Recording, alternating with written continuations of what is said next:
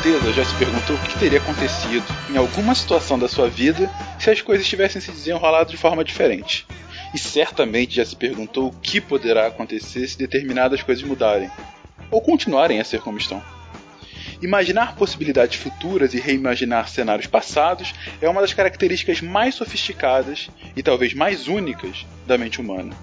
A capacidade de fazer suposições é demais é a raiz da inteligência todas as invenções, as descobertas, as ações e decisões que constroem a história individual e coletiva do mundo em todos os níveis, no fundo, soa respostas à mesma pergunta. Mas e se?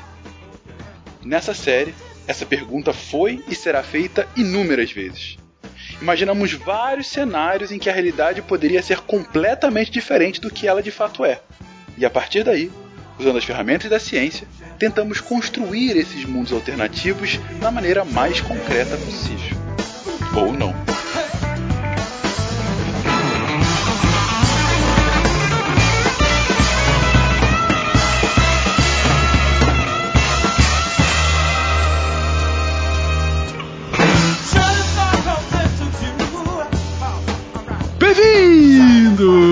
Mais um episódio do Contrafactual. Meu nome é Fencas e.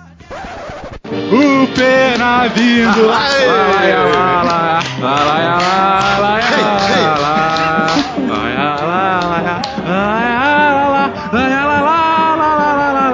Também tem o CA.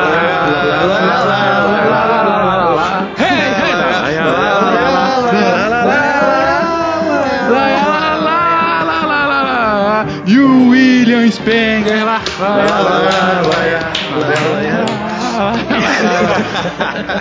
Cantando e rodando em ritmo de festa. Rodando e rodando! Queridos, nesse ritmo de festa inicial, uma pergunta sucinta e que assombra, ou dá esperança, ou talvez até um pouco de saudade ao brasileiro que viveu essa época maravilhosa das eleições de 89. Meus queridos, e se Silvio Santos tivesse sido eleito presidente do Brasil em 89? Vamos lá, meia hora disso.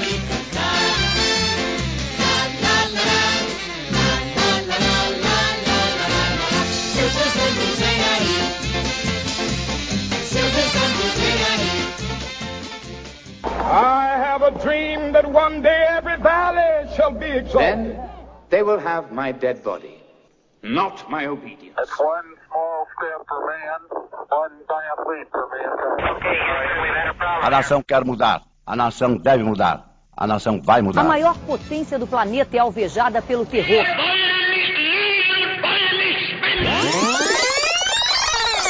Contrafactual.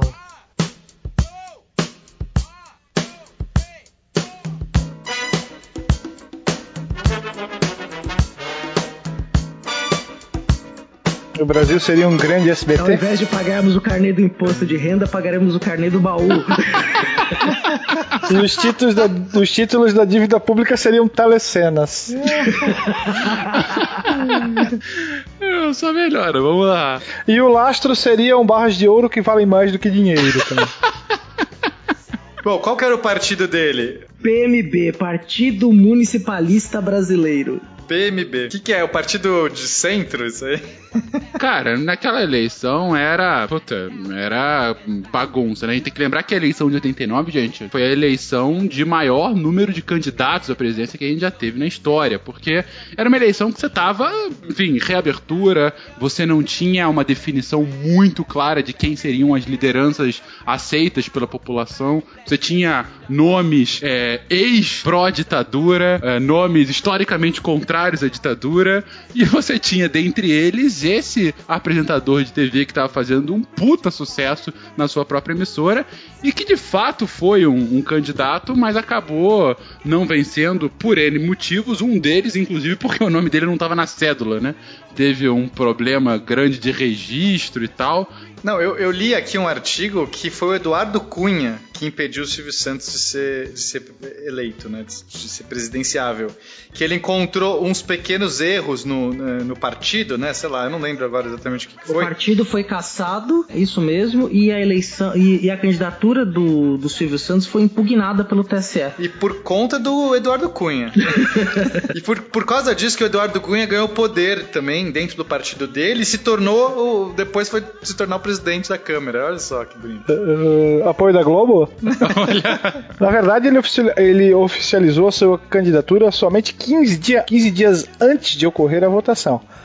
Por isso que não deu tempo de refazer a cédula e tudo mais. E ele vai utilizar um partido que era o Partido Municipalista Brasileiro, que tinha um candidato próprio que renunciou em favor a ele. O plano inicial era lançar-se pelo PFL, que tinha como candidato Aureliano Chaves, que tinha sido vice do, do João Figueiredo. Mas o Aureliano bateu o pé e disse que não ia renunciar. Então apareceu esse partido é, com um propósito muito bom. Né, de oferecer a sua legenda para que o nosso Cenoura Bravanel então concorresse a presidente sob o número 26. Então, mas na nossa realidade ele foi pelo PMB ou pelo PFL? Pelo PMB, a, a candidatura dele não é impugnada. O Eduardo Cunha não. N- não consegue fazer essa manobra. É, A, a candidatura dele é válida e, e a gente só perde, claro, o famosíssimo comercial. Se você quer votar no Silvio Santos, na hora não vote no Silvio Santos, vote em Armando Correia. Armando Correia 26 é votar no Silvio Votando Santos. em Correia, você vota no Silvio Santos. É, eu colocaria mais, assim, a- o, o brasileiro entendeu, assim, vamos colocar, já que é um milagre, né? O brasileiro entendeu esse negócio do 26, ele ganhou a eleição desse jeito, né? Que aí vira bagunça mesmo. Ganha em segundo turno, né? Ganha em segundo turno, ele acaba passando, vai contra o Lula. Eu acho que vai contra o Collor. Contra o Collor. Porque o Collor era o candidato da, da direita, né? Tem toda a razão. Eu vou ser pior ainda. Ele vai contra o Maluf pro segundo turno. o Collor não consegue conquistar os corações das pessoas como o caçador de marajás.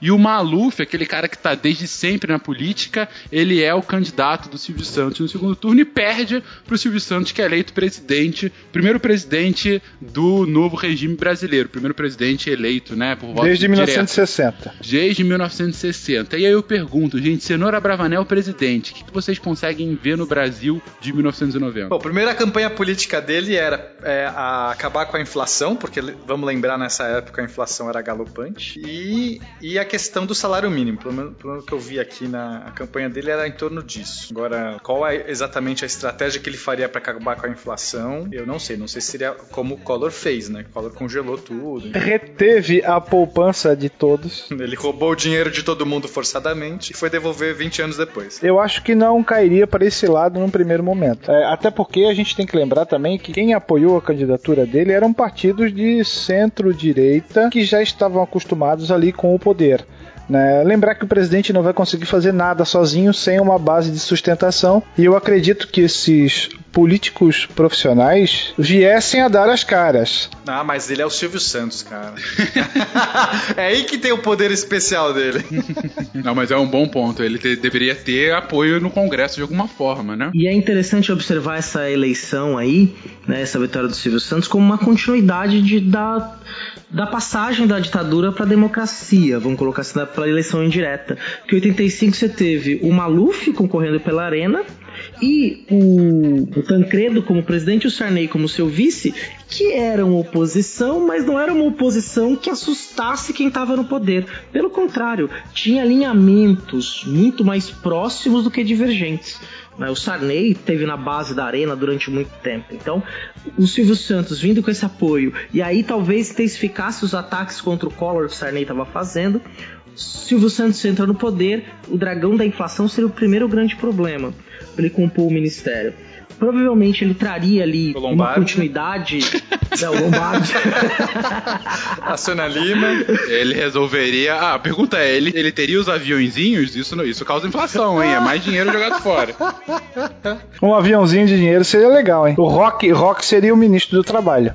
Claramente. Não, Décio Pitinini seria o. Ele traria toda essa galera aí, o Gugu Imagina o Gugu, cara. Mas você tava falando uma coisa, Cia, sobre. Você imagina quem ele pode trazer pro Ministério da, da Fazenda? É, eu acho que tá, dependendo ali com o Silvio Santos, ele provavelmente ia trazer é, economistas mais conservadores, né? mesmo o, o, o do governo militar não tendo dado muito certo, trazer economistas mais conservadores para tentar fazer o, o, segurar a inflação. Eu acredito que em 89, vencer em 89 seria uma grande bucha eu não sei se ele iria por esse caminho, sabia, Cé? É, na minha concepção, porque eu acho que nesse, nesse ponto ele se aproxima muito com o Trump, né? Do tipo, ele, ele vai tentar fazer uma agenda dele que vai fugir, talvez, dos, do que é de mais convencional ali. Eu acho que ele tentaria, um, ele ia bolar um plano dele, claro, né? Traria alguém para corroborar, mas acho que ele tentaria uma grande alternativa, uma grande estratégia diferente. Que é isso basicamente que ele fez a vida inteira dele, né? Como o Silvio Santos. É isso que ele, ele, ele foi tentando inovar ali. Ele começou como um camelô e, e tentava fazer coisas é, diferentes ali para cativar a atenção do público. Eu penso que ele traria alguma coisa inovadora, sabe? Eu vejo o Silvio Santos falando assim, cara, vou fazer o plano Silvio Santos. Colocaria alguém ali também que vai dar um apoio, mas sabe o que eu quero dizer? Eu acho que ele traria a identidade dele para essa parada. Ele traria a força que ele, o nome dele tem para isso. É, as privatizações provavelmente seriam mais aceleradas. Né? O Collor começou timidamente, talvez ele fosse usar esse gabarito de grande homem da iniciativa privada para começar a privatizar as estatais. Isso é um excelente ponto a se colocar, sem dúvida, concordo contigo. A privatização, o processo de privatização viria antes, o que, claro, desagradaria. Esse é um ponto, se a por um lado, faz sentido do ponto de vista de que ele é um cara, enfim, que se fez, é, é o self-made man brasileiro, né? Mas, por outro lado, boa parte da base de apoio dele é uma base que poderia ter votado no Lula, ou seja, é uma base mais próxima à, à esquerda que foi, que bateu o pé contra a privatização. Sim, foi aquela sim. que foi contra, inclusive, a Constituição antes, né? Será que isso ele não queimaria alguns cartuchos com a base de apoio dele? Mas você acha que a base de apoio dele é mais da, da galera de esquerda aí? Não digo que seja seja mais, mas eu digo também. Eu não tô falando que ele não faria. Eu concordo. Do ponto de vista da constituição dele, do, enfim, como homem de negócio, sem dúvida faz muito sentido. Nisso, para não igualar o Trump, que eu acho que aí é sacanagem com ele também, é, vamos colocar ele mais próximo ao Dória. Um cara de mídia, tem uma imagem boa. Ele, eu imagino que ele seria muito próximo ao que o Dória tá fazendo agora em São Paulo aqui, que é, é independente da validade das ações do Dória ou não, ele tá atrelando muito a, a a marca dele, né? A presença dele nos lugares. Exato. Ele iria desenvolver a marca do Silvio, Silvio Santos na política. Ele iria construir essa carreira dele. E com personalidade. Ele, ele teria ele traria uma personalidade. Então acho que ele simplesmente ir por, por, ideias conservadoras não, não me parece algo, sabe? Ele não traria. Ele traria algo novo, nem que seja é, uma roupagem. Ele pode até pegar algum plano mais ou menos conservador, mas ele traria uma roupagem, uma ideia nova, uma telecena no meio do caminho, alguma coisa que faria aquilo se tornar diferente, entendeu? Uma telecena no meio do caminho é boa. É, mas é isso. eu, eu imagino o marketing dele muito forte ali. Sim, concordo inteiramente com isso. Talvez mais um Ronald Reagan do que um Trump, né? Vamos colocar desse jeito, né? Que também era um homem muito. Boa, boa. E até mais próximo, né? Dessa época. Uh, a minha dúvida só com relação a essa questão das privatizações, gente, para deixar claro. Hoje o Dória tem uma base de apoio à população uh, que votou no Lula uh, e que votou na Haddad há quatro anos atrás, mas porque a gente tá vivendo uma, uma onda conservadora muito clara, né? E polarizadora e uma desilusão com a esquerda muito clara. Em 90 a gente não tem essa desilusão ainda, pelo menos não no Brasil. Não tem a desilusão, mas também ainda não teve o amor, né? Não teve a aproximação. A Sim, gente, verdade. Verdade. Lula não, não, conseguiu ainda é, se Lula, Lula perde, não chegou nem a segundo turno nesse nosso Exato, mundo, Exato, né? não chega no segundo turno. Isso é importante também frisar. A galera tá, não tá ainda namorando com a esquerda. Ainda assim, vocês imaginam que a privatização rolaria? Que as ondas de privatização? Eu, eu acho que faz sentido a privatização ser um recurso tá, para essa tá. campanha. Tá. Um governo neoliberal, né? Um governo mais, mais pro neoliberal nesse ponto. Então a gente teria uma abertura de Estado talvez ainda maior do que a do Collor, digo, para importação e exportação, como o Collor abriu a nossa economia nos anos 90. É, isso é diminuir a, inflação, a pressão inflacionária, não é? Então provavelmente foi a manobra de 94, né? Aumenta as importações, diminui a pressão inflacionária. Fim dos planos econômicos malucos de congelamento de preço, né? Ou nós tivéssemos um plano, o plano Santos. ok. o plano Jequiti.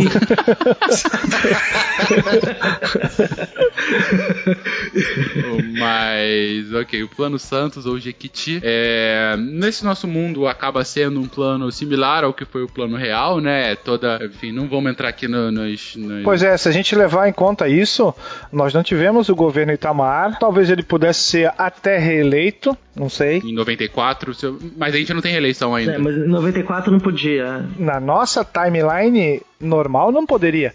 Mas por que, que não, não poderia existir uma proposta de emenda constitucional para uma reeleição? Dos aviãozinhos no Congresso, né? Jogando aviãozinho pro Congresso Nacional. É. Assim, se ele resolveu, se ele resolveu o problema da inflação e com o carisma que ele tem, aí a pressão para que houvesse a reeleição seria grande, acho que conseguiria antecipar. Sem dúvida, sem dúvida. Então a gente já teria toda a questão da reeleição. Eu não quero entrar em questões de aviãozinhos aqui, ainda que isso seja muito válido.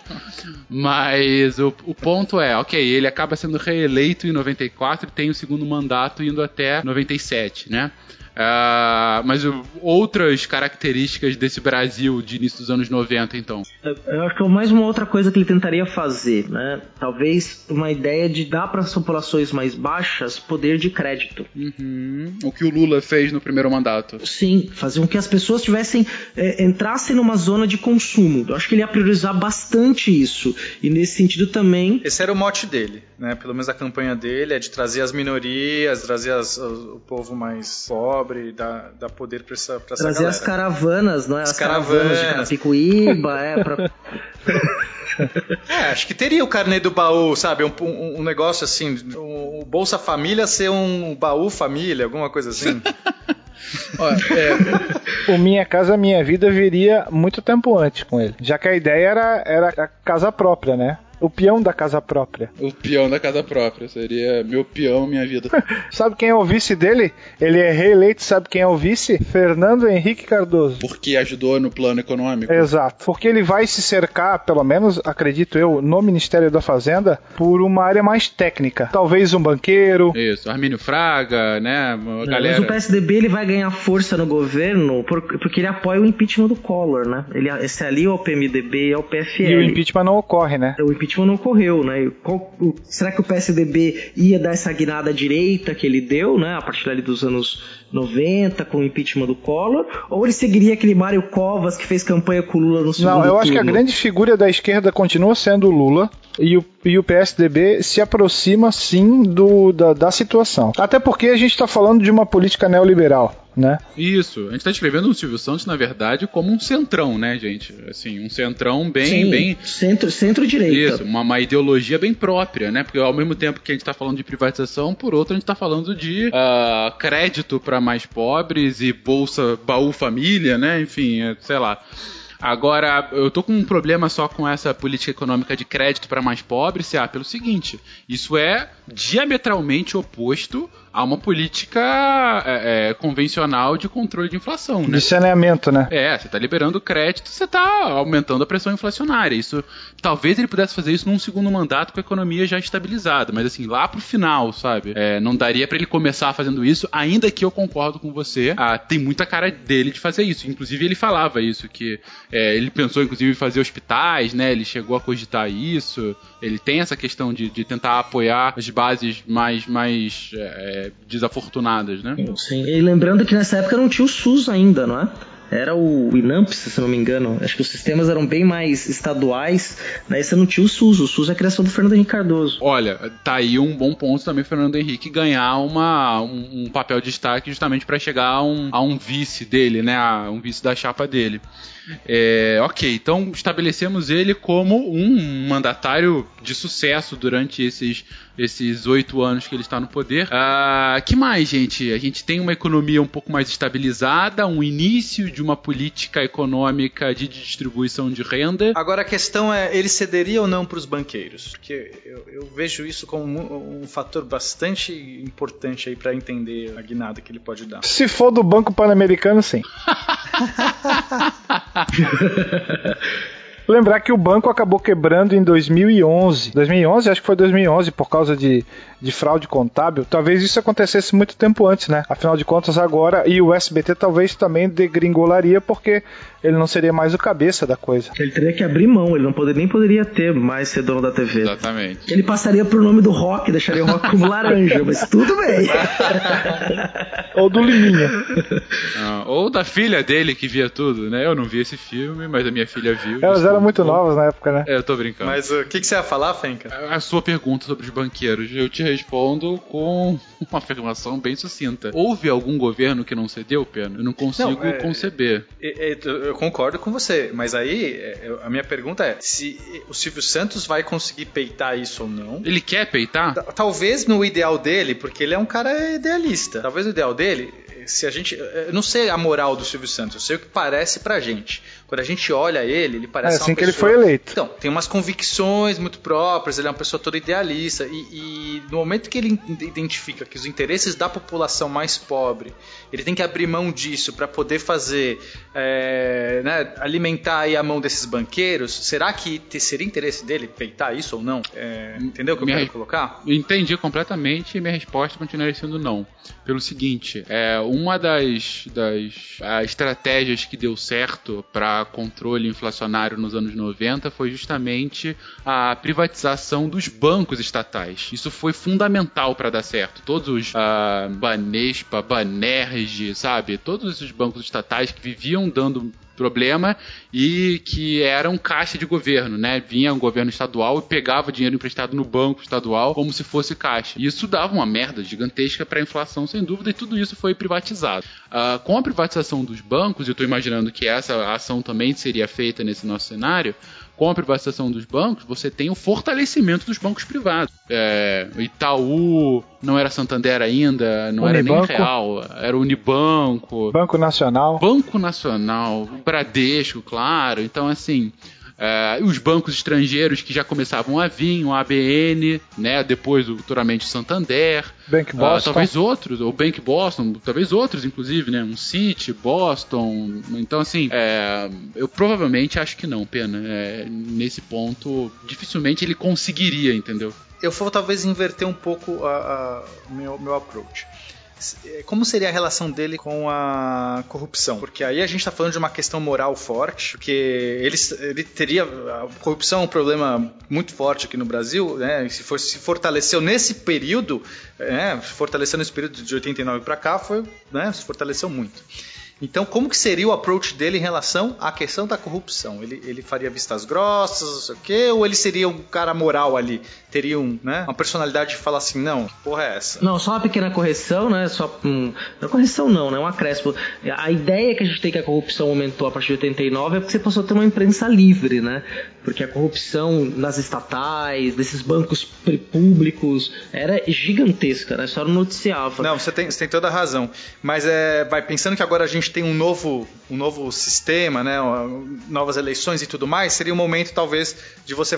A pessoa que entra ali e fala assim, ok, né? Tenho esse ideal de limpar as coisas e tal, ou não, vou, tipo, deixar a bandoleira tocar solto, né? É um bom ponto de mudança, se você quiser. Alguns dos que apoiavam, que apoiaram a candidatura dele, eh, são nomes bem conhecidos da política da época e atualmente, como por exemplo Inocêncio de Oliveira, Edson Lobão, João Alves. João Alves, o anão do orçamento. Sim, sim, sim. Nossa. que ganhou 160 vezes na loteria, não foi ele?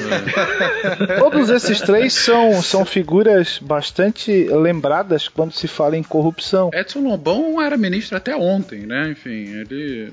Ah, não, ele é ministro ainda, é verdade. E eu, eu acho que já é uma segunda geração até. Você tem um grupo de apoiadores que são fadados a práticas de corrupção. Vamos, vamos estabelecer assim. Ele vai ter que limpar a casa primeiro. Ele consegue fazer isso? Como que ele vai fazer isso? Eu acho que ele não faria, ele não mexeria nesse vespeiro. Ele vai fazer vistas grossas. Vai se adaptar, ele se adapta. Ele se adapta. Ele consegue fazer um discurso, ele talvez ele fosse fazer muita articulação política no Congresso, com os ministros. Com os empresários, com os banqueiros e algumas coisas ele não ia bater de frente, ele deixar passar. Porque ele é um empresário, é um cara que conhece muito bem o mercado, extremamente inteligente. E provavelmente ele não se candidatou no mundo real, não se candidatou de novo, porque deu algum problema naquele trânsito entre a candidatura dele não ser impugnada e ser impugnada, e aí ele acabou desistindo da coisa de vez. Mas esse Silvio Santos presidente seria um homem extremamente conciliador e não seria o caçador de marajás que o seu oponente estava prometendo que era na eleição dos anos 80, de 89, né? Mas isso ainda não responde a pergunta importante do Pena. CA. É, ele é conivente ou ele. Não tô falando que ele seria corrupto, não, não é tô falando que ele é corrupto, mas ele não ia, ele não ia bater de frente não com a Não seria bater de frente, é... ele seria conivente, fecharia não. os olhos. Vistas grossas. Sim, sim. Político. Okay. Político brasileiro. É, ele é um político brasileiro do que a gente tá vendo até hoje aí, né? Chega, sabe que existe a corrupção, ele acaba sendo ali. Poxa, Silvio, você me decepcionou. Caramba. a minha esperança, a minha esperança, de verdade, quando, né, dessa pauta toda, foi nesse ponto. Falar assim, talvez ele fosse o cara que tivesse peito para parar com essa merda, assim, influência para isso. Porque eu vejo isso como um problema tão forte e tão, sabe, se a gente resolver esse problema da corrupção, não sei que, não, eu sei que limar, lim, limar a corrupção, obviamente isso é impossível, mas assim, se você tem um governo forte que, que luta contra isso, eu, eu, eu, vejo que, poxa, ia ter tanto excedente, né, dinheiro pro Brasil e tudo mais que resolveria muitos outros problemas. Hein? Mas enfim, você me decepcionou, é, eu vou até num, num ponto que a gente comentou a, se, se a, a, discussão sobre a, a, aprovação da emenda constitucional referente à reeleição fosse minimamente próxima ao que se sucedeu no nosso linha do tempo atual, é, seria simplesmente impossível ele não ser conivente, né? A gente sabe de todos os problemas que teve, né? Todo o escândalo que foi de compra de voto e tudo mais que não é um negócio simples, né? Você está precisando de maioria absoluta do Senado, são, são três quintos, né? Então, assim. Dois terços. Dois terços, perdão, é verdade, dois terços do Senado. Então, assim, do Senado e da Câmara, né, para mudar a Constituição. Então, é, não, não é simples. Sozinho ele não conseguiria. Não dá. E nem com uma base de apoio, nem com carisma inteiro, gente. Dois terços. Mudar a Constituição, você precisa ter um apoio. A não ser que seja um ditador, né? É, puta, eu só consigo imaginar esse cenário dele de não ter nada por trás se ele tivesse um governo tão atrelado à imagem dele, mas assim, de muito sucesso, muito atrelado à Aí imagem. Ele viraria o Fidel Castro. Tipo isso, entendeu? De ter uma. Não digo uma ditadura per se, porque ele foi eleito e tudo mais, mas assim, em que ele usaria do carisma e da figura para provar as coisas. Do tipo de fazer o que o Collor tentou fazer e falhou. Dos, dos camisas é, verde, é, amarelo e verde em apoio a ele, foi todo mundo de preto pra rua, entendeu? É, os caras pintados. É, exatamente. O Silvio Santos faria a mesma. Poderia fazer uma coisa assim. É, ele poderia usar a opinião pública, né? Assim, seria Sérgio Moro. Joga tudo no, na mídia e fala. Eu estou querendo aprovar e eles não querem, entendeu? E aí se começa a, a inflar esse sentimento de um cara que tá tendo uma boa aprovação porque o pacote econômico tá sendo bom. Mas lembrando que para um pacote econômico funcionar, você já precisa de uma base do Congresso para iniciar, não é tem algumas coisas que você consegue fazer só no, no executivo, outras não, né? Então, assim, ele ia precisar de base, esse é o ponto. Nem que fosse uma ditadura, ditadura mesmo, a lá Fidel, a lá Chaves. Ou uma ditadura midiática. O que seja, mas ainda assim ele precisa de alguma base de apoio. Não, não dá para ele e o PMB, o poderoso PMB, entendeu? É, que não era nada. É, é... é, não, então, mas nessa época a gente tem muitos partidos também que não significam nada, né? Aí o PMB se fortaleceria. O PMDB hoje seria talvez o, P, o PMDB. Mas esse que foi o caso, mas esse o caso do PRB do Collor foi perfeito. PRN. PRN, é verdade. Partido da Reestruturação Nacional, né? É, restauração Nacional, enfim. Reconstrução, eu acho. É, você vê que realmente são partidos que entraram pra nossa história. Mas o, o ponto é justamente justamente esse pena. Você vê, um dos problemas do impeachment do Collor foi porque ele não tinha base de apoio, porque ele era apoiado pelo PRN. Talvez até esse caminho seria novamente trilhado. Por que não impeachment em relação a ele? Se não desse certo, né? Exato. Se o plano, plano Santos fosse um fracasso, né? Mas acho que é difícil a, a, é, inverter toda essa mídia do Silvio Santos rapidamente. Assim. E as medidas impopulares, eu acho que ele não teria coragem de fazer um negócio como foi o plano da Zélia Cardoso, né? De confisco de poupança, o curralito argentino, né? Não, aí seria o oposto que ele prometeu, né? Porque aí vai. Ou seja, estamos indo ou num cenário de grande êxito, apoio do Congresso e apoio da população. As portas da esperança. As portas da esperança de Silvio Santos, sua reeleição em 94 e uma saída gloriosa em 97, bem às vésperas das crise, da crise dos tigres asiáticos, ou seja, o sucessor dele, que com certeza ele conseguiria um sucessor em 97, talvez o próprio Fernando Henrique, por que não, né? Ou Paulo Maluf. hein? Ou Gugu Liberato. Ou o Gugu Liberato. O Gugu Liberato cresceu. E aí não teríamos era Lula, galera. Vocês conseguem pensar nisso? Pelo menos não naquele momento, né? Porque a gente tem que lembrar que, ok, o Fernando Henrique é eleito, mas pega um país na iminência da crise dos tigres asiáticos e de uma pequena recessão. Se a coisa degringolasse no primeiro mandato dele, ele nem seria reeleito. Talvez o Lula chegasse em 94 e quem sabe o vice seria o Fernando Henrique do Lula, sei lá. Sim, esse cenário é bem possível. É verdade. Então, gente, Silvio Santos vem aí. Lá, lá, lá, lá, lá, lá. Silvio Santos já chegou. Lá, vote 26. Silvio Santos já chegou. E, bom, ele salva o país da nossa crise econômica ou não. E esses são cenários potenciais que a gente consegue imaginar. Você concorda com a gente? Discorda da gente? Você consegue ver outros meandros para essas ramificações históricas? Dê aí o seu, a sua opinião. dê- fale onde você discorda. Fale onde a gente pode ter errado na sua opinião. Responda a pergunta de um milhão de reais. Exatamente. em barras de ouro. Exatamente. Enfim, um beijo pra vocês todos.